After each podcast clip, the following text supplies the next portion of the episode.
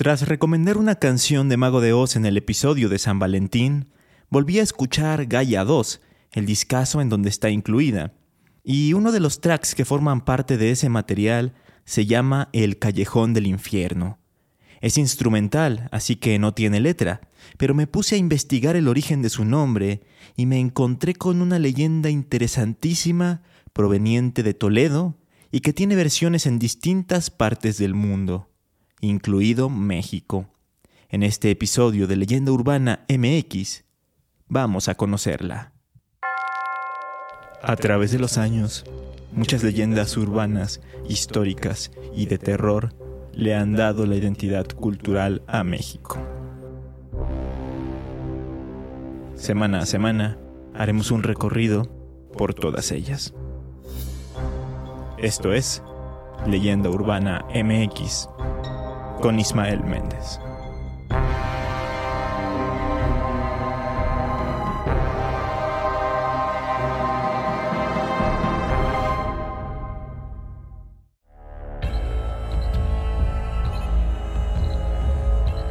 Toledo es una preciosa ciudad española ubicada en la comunidad de Castilla-La Mancha.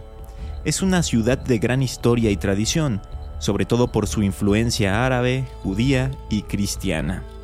Una de las cosas que más llaman la atención de ella son sus pintorescas calles y callejones, entre los cuales se encuentra uno con un nombre muy peculiar, el Callejón del Infierno. ¿Por qué se llama así?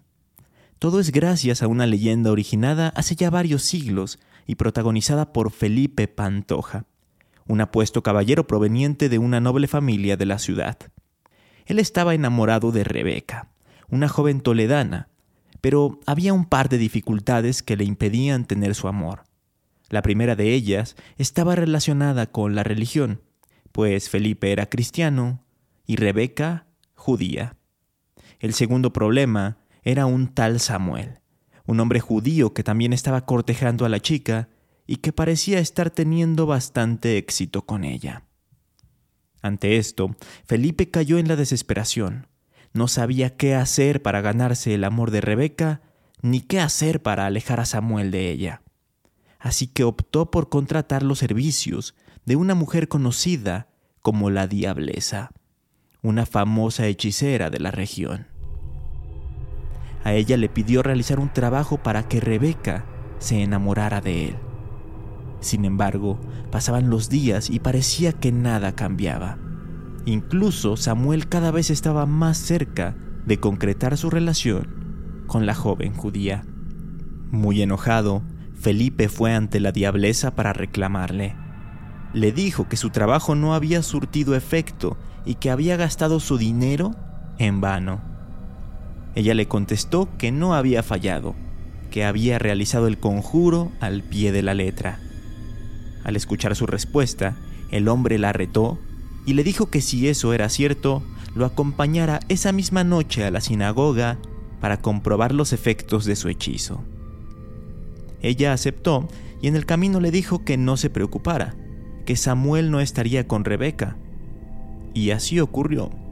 Vieron cómo después de rezar, la bella toledana salía de la sinagoga con sus padres, pero sin la compañía de Samuel, quien en ese momento yacía muerto en una de las calles de la ciudad, no muy lejos de ahí.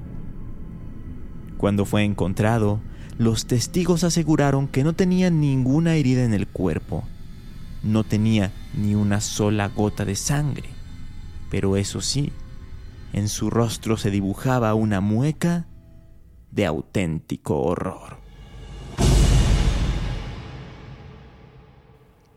Luego de este hecho, Felipe tuvo el camino libre hacia Rebeca, quien terminó enamorándose de él y hasta se convirtió al cristianismo para poder casarse tras algunos meses de relación. Después de la boda, que se llevó a cabo en la iglesia de San Torcuato, en la noche, Felipe fue a la casa de la diablesa para terminar de pagarle por sus servicios. Pero cuando salió de ahí, ocurrió algo insólito. Al momento de cerrar la puerta, la casa empezó a arder. de la nada se desató un terrible incendio que en muy poco tiempo consumió la propiedad de la hechicera con ella dentro.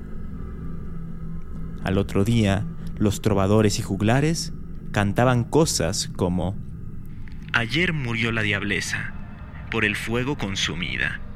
Ayer murió la diableza, la de los ojos de oliva. La diableza, la diableza, del demonio poseída. Cuentan que hasta ese momento nunca nadie en la ciudad de Toledo había visto unas llamas de esas características, tan intensas y descomunales, mismas que parecían provenir del mismísimo infierno. Así que desde entonces, los asustados pobladores de aquella ciudad empezaron a llamar a la calle en donde estaba la casa de la diableza y en la que había ocurrido el incendio como el callejón del infierno.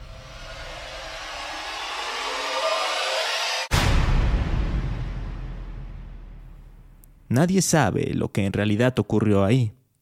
Algunos dicen que la hechicera fue poseída y otros que fue el propio diablo quien inició el siniestro. Lo que sí es un hecho es que hasta la actualidad se puede encontrar y visitar el ilustre callejón. Está cerca de la Plaza Mayor y es inconfundible porque tiene una placa que indica su nombre. Solo hay que tener cuidado al momento de visitarlo, porque hay quienes creen que el espíritu de la diableza sigue presente en aquel lugar.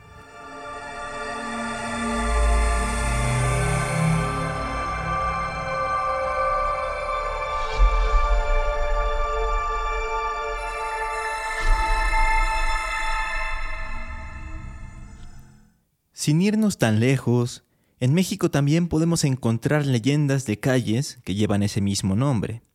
En Guanajuato, por ejemplo, hay una de ellas. Sabemos que esta ciudad es famosa por todos sus callejones y callejuelas, pero entre los más famosos de ellos está justamente el Callejón del Infierno. En la época de la colonia, cuando Guanajuato fue nombrada como la muy noble y leal ciudad de Santa Fe y Real de Minas de Guanajuato, es que se desarrolla esta historia. En aquellos años, la ciudad estaba gozando de gran abundancia por la minería y por todos los minerales que se obtenían. Muchos de los pobladores se dedicaban a eso, eran mineros, quienes cansados de sus jornadas laborales buscaban lugares en donde distraerse y relajarse. Fue así como en el callejón de Robles se instaló una especie de cantina que atendía y le servía de beber a todos estos trabajadores de las minas. Además, podían ponerse a jugar a las cartas o bailar con las muchachas que estaban ahí para hacer compañía a los hombres. El lugar era un tanto conflictivo porque regularmente había riñas y peleas, pero a pesar de todo, era muy pero que muy popular. Uno de los clientes más frecuentes de aquel sitio era Florentino Montenegro, un barretero de la mina de San Juan de Rayas, quien era considerado muy apuesto y trabajador, pero tenía un defecto. Era alcohólico y casi todo el dinero que ganaba en la mina inmediatamente se lo gastaba en la cantina. Generalmente llegaba a ella terminando sus labores y se retiraba a eso de las tres de la mañana, completamente borracho. Una noche sucedió algo inusual. Florentino decidió abandonar el local mucho más temprano que de costumbre, antes de la medianoche. Afuera hacía un frío tremendo, y aunque no estaba borracho, el minero ya sentía los efectos del alcohol dentro de su cuerpo. Avanzó por las oscuras calles de la ciudad y en una de ellas vio a una mujer que parecía sonreírle interpretó este gesto como que le estaba coqueteando. Así que se acercó a ella y viendo que era muy guapa, le hizo una propuesta para pasar la noche juntos. Ella aceptó y le dijo que la acompañara. Recorrieron varias calles y callejones hasta que llegaron a uno conocido como el Callejón de los Perros Muertos. Tras cruzarlo, dieron vuelta a la izquierda y entraron a otro callejón, solo que este lucía muy extraño y misterioso, pues la oscuridad y las sombras parecían más densas. Llegaron hasta el fondo y la mujer abrió la puerta de una casa. Ingresaron. El lugar estaba iluminado por un resplandor rojo. En ese instante, Florentino empezó a desconfiar. Lo invadió un sentimiento raro, pero trató de atribuirle todo al alcohol y siguió caminando junto a la dama. Bajaron unas escaleras en forma de espiral y aquí es donde todo perdió el sentido lógico. La mujer cambió de forma. Parecía como si se hubiera convertido en una mariposa negra que aleteaba fuertemente. Asustado, el minero perdió el equilibrio y cayó por las escaleras. Cuando se reincorporó vio que estaba en una habitación roja en la que había seres grotescos y deformes que bailaban alrededor de una gran hoguera. A los lados había celdas. En algunas se encontraban multitudes de hombres y mujeres encadenados. En otras se podían observar cadáveres de pie que estaban petrificados y que formaban filas que parecían interminables. Y en unas más había montones de oro y plata que eran recolectadas por unos hombrecillos similares a duendes. Florentino no soportó ver tanta crueldad y comenzó a gritar desesperadamente, hasta que unos gigantes aparecieron y lo sujetaron. Después le colocaron una pesada cadena para aprisionarlo. Acto seguido, volvió a aquella mujer que lo había llevado hasta ahí y se compadeció de él, dándole un brebaje que a los pocos minutos lo dejó sumido en un profundo sueño. Pasaron las horas y en punto de las seis de la mañana se escucharon las campanadas de la iglesia, que anunciaban el inicio de un nuevo día en Guanajuato. En ese momento la ronda municipal estaba haciendo su último recorrido y vio a un hombre tirado en uno de los callejones. Era el barretero florentino Montenegro, quien estaba tiritando de frío. Lo despertaron y asumieron que había caído rendido en la calle por culpa de una de sus borracheras. Pero él lo negó y les dijo, Acabo de llegar del infierno. He pasado una noche en aquellas horrorosas profundidades. Allí está la puerta de entrada. Los vigilantes observaron el lugar que Florentino les señalaba, pero solo vieron un cuarto en ruinas. Al abrir su puerta e ingresar, se dieron cuenta de que no había indicios de haber sido habitado en años. Tampoco había ningún agujero como para que creyeran que el minero había venido del mismísimo infierno. Así que lo tomaron por loco debido a su alcoholismo. Sin embargo, él mientras se persignaba, les dijo que todo había sido real. Desde aquella escalofriante noche, dejó de beber. Pasó el tiempo y Florentino continuó con su vida hasta envejecer. Cuentan que una vez jubilado, solía sentarse en una silla fuera de su casa en el barrio de Terremoto para contarles a los jóvenes sobre la extraña experiencia que vivió aquella noche en la que visitó el infierno a través de un callejón ubicado en esa misma ciudad.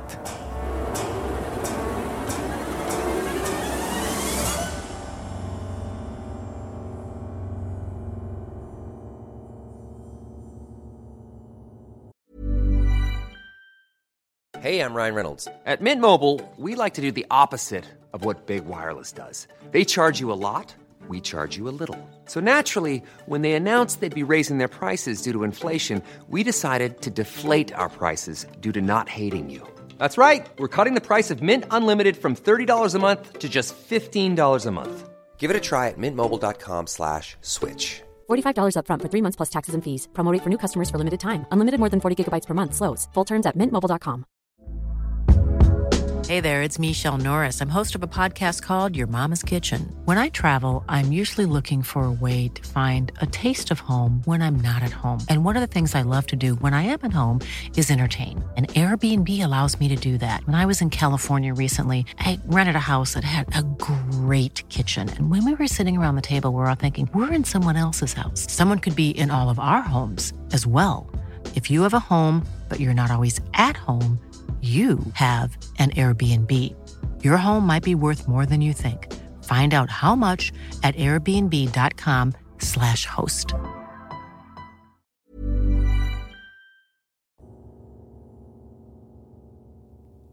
La gente de otros países dice que los mexicanos a todo lo convertimos en diminutivo.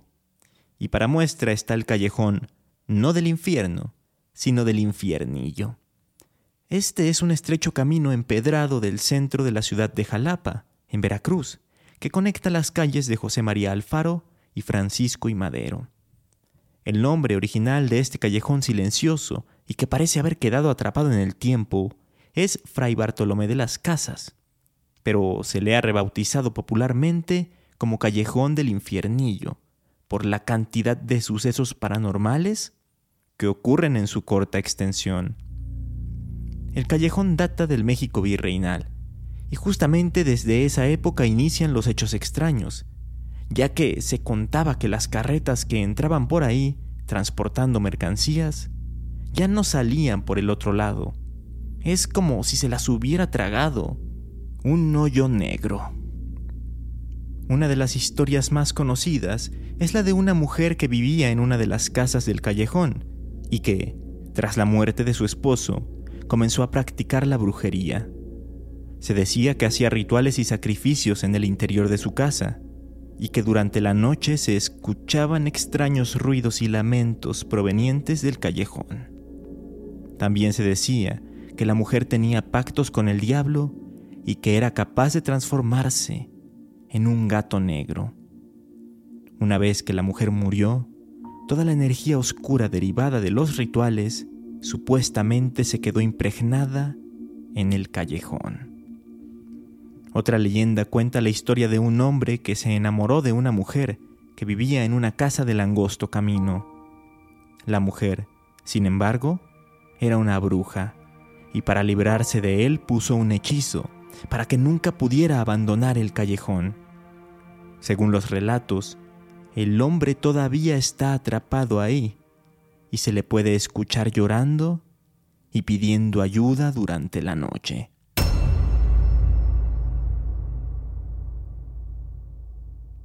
No obstante, la historia más conocida que se cuenta sobre el callejón es la de un hombre llamado José que hace muchos años vivía por la zona.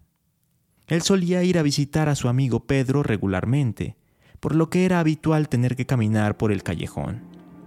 Nunca le había pasado absolutamente nada.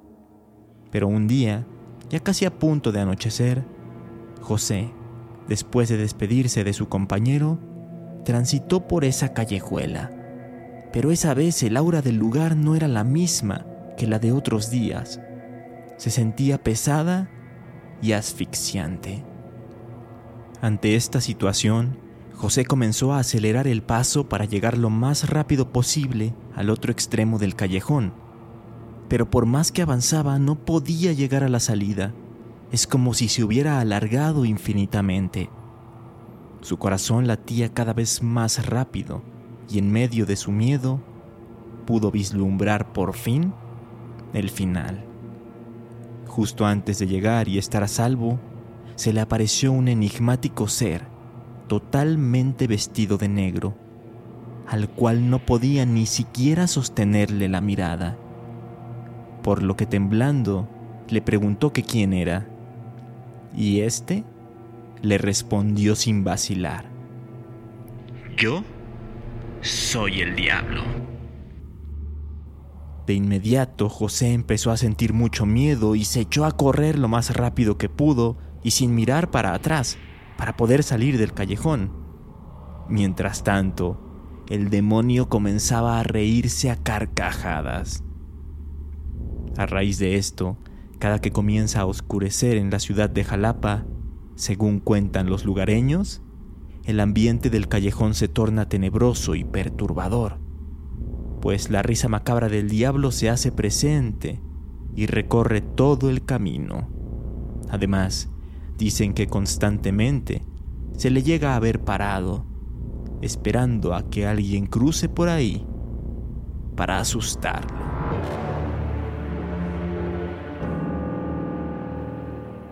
Este callejón no es tan conocido ni tan turístico como los mencionados en las otras leyendas de este capítulo, pero aún así hay curiosos que se acercan a él para comprobar si es que en verdad el diablo está ahí.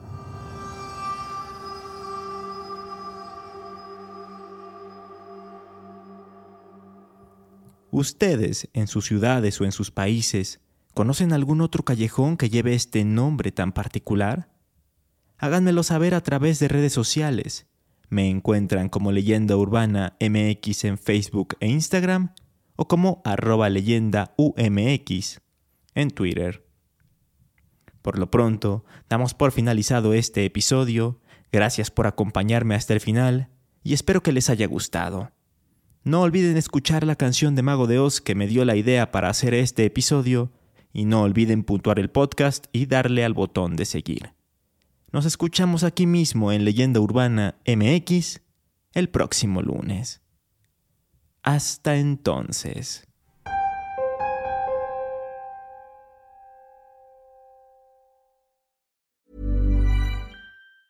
Planning for your next trip? Elevate your travel style with Quince. Quince has all the jet setting essentials you'll want for your next getaway, like European linen, premium luggage options, buttery soft Italian leather bags, and so much more. And it's all priced at 50 to 80% less than similar brands. Plus, Quince only works with factories that use safe and ethical manufacturing practices. Pack your bags with high-quality essentials you'll be wearing for vacations to come with Quince. Go to quince.com slash trip for free shipping and 365-day returns.